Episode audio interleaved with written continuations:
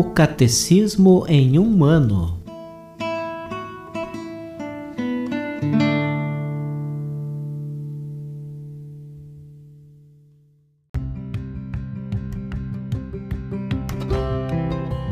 Olá, eu sou o Jefferson, seminarista na Diocese de Ponta Grossa, Paraná.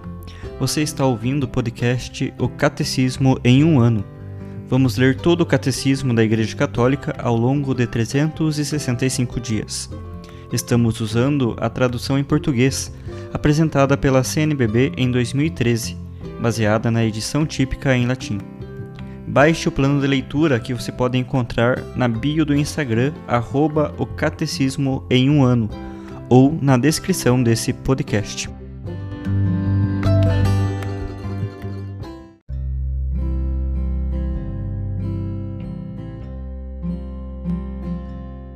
Hoje, dia 124 do nosso podcast O Catecismo em um Ano, estamos lendo todo o Catecismo, ainda em sua primeira parte, na segunda sessão sobre os símbolos da fé, no seu terceiro capítulo. Hoje leremos dos números 971 ao 975.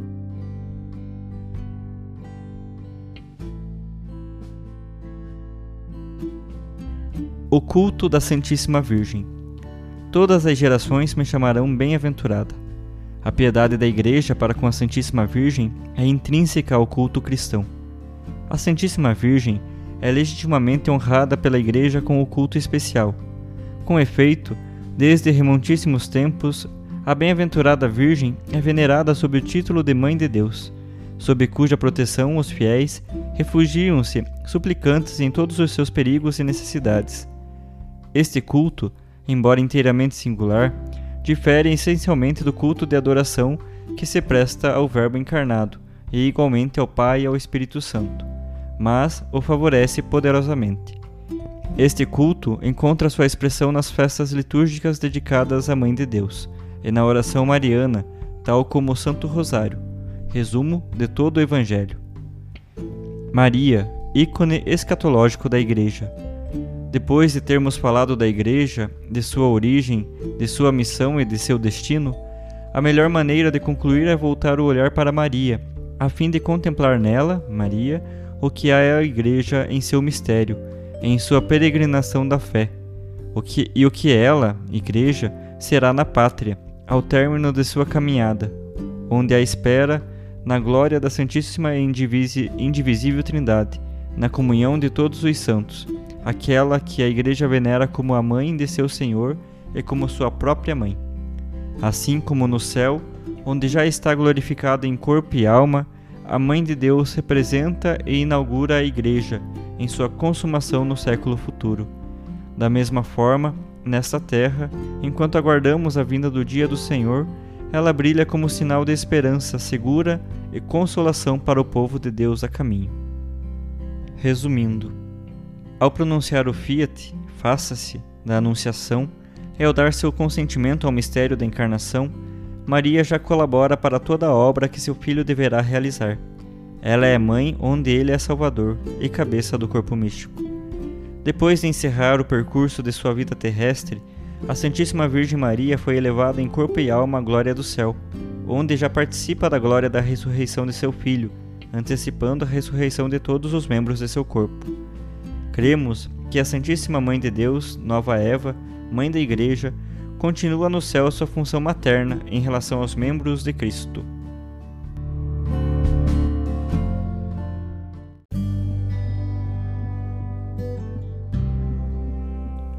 A nossa catequese de hoje será da audiência geral do Papa Francisco, proferida no dia 23 de outubro de 2013, sobre Maria, imagem e modelo da Igreja.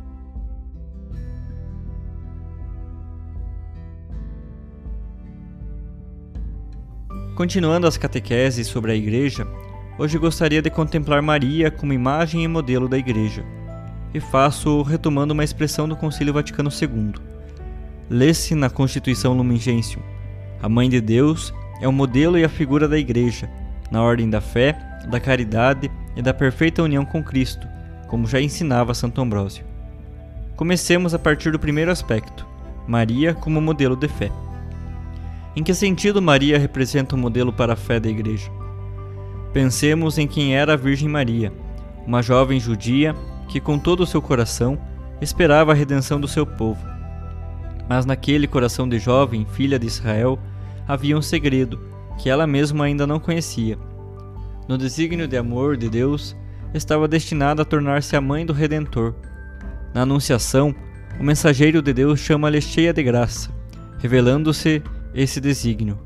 Maria responde sim, e a partir daquele momento, a fé de Maria recebe uma luz nova.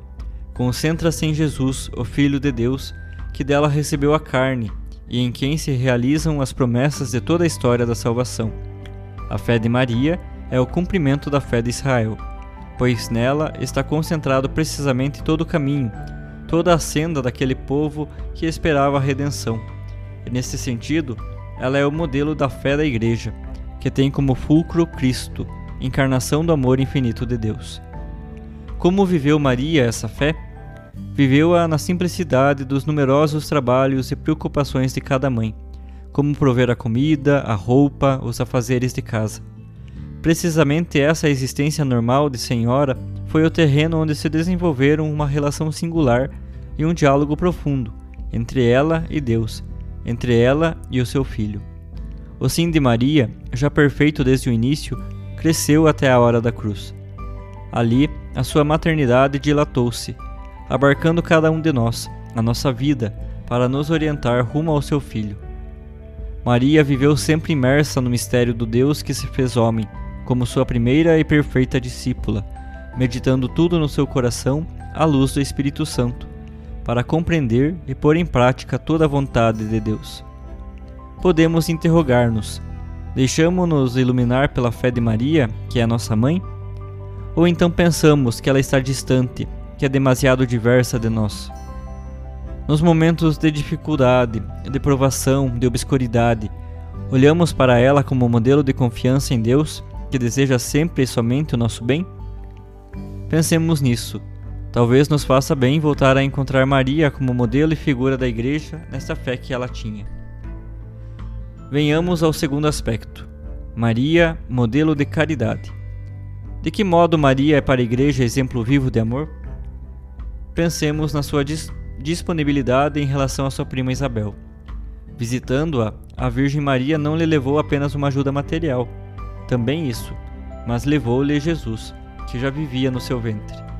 Levar Jesus àquela casa significava levar o júbilo, a alegria, a alegria completa. Isabel e Zacarias estavam felizes com a gravidez, que parecia impossível na sua idade.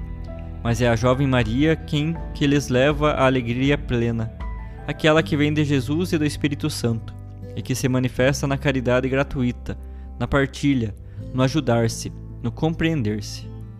Nossa Senhora quer trazer também a nós, a todos nós, a dádiva grandiosa que é Jesus, e com ele traz-nos o seu amor, a sua paz e a sua alegria.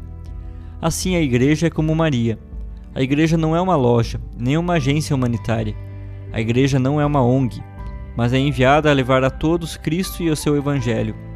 Ela não leva a si mesma, seja ela pequena, grande, forte ou frágil.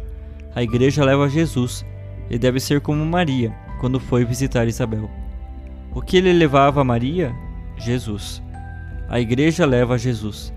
Este é o centro da igreja, levar Jesus.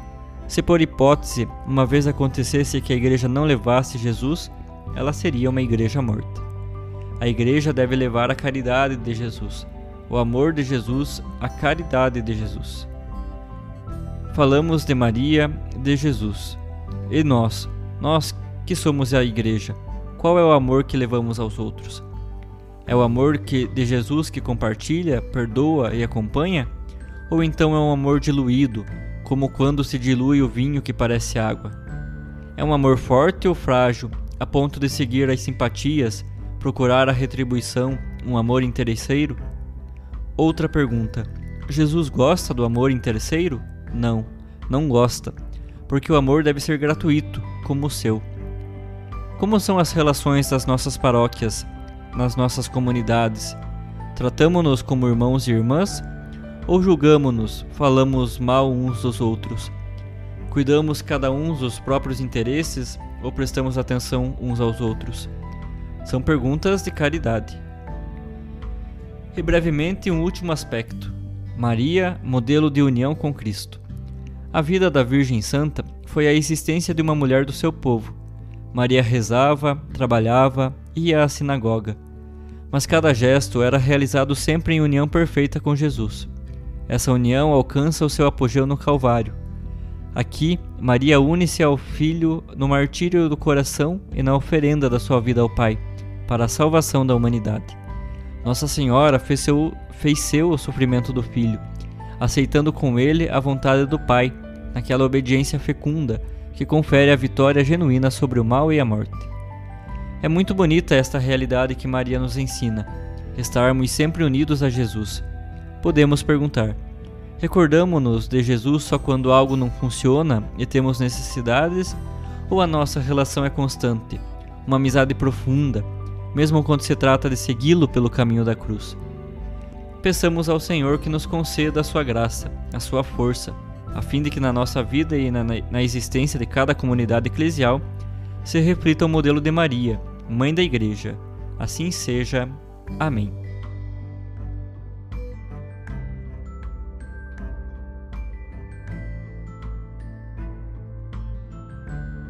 Os textos das catequeses papais encontram-se na íntegra no site da Santa Sé, vatican.va.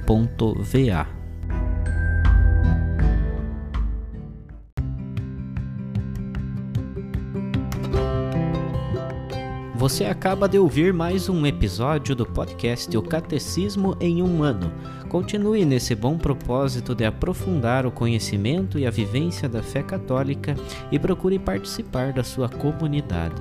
Rezemos por todos que estão fazendo esse caminho de leitura do Catecismo. Até amanhã!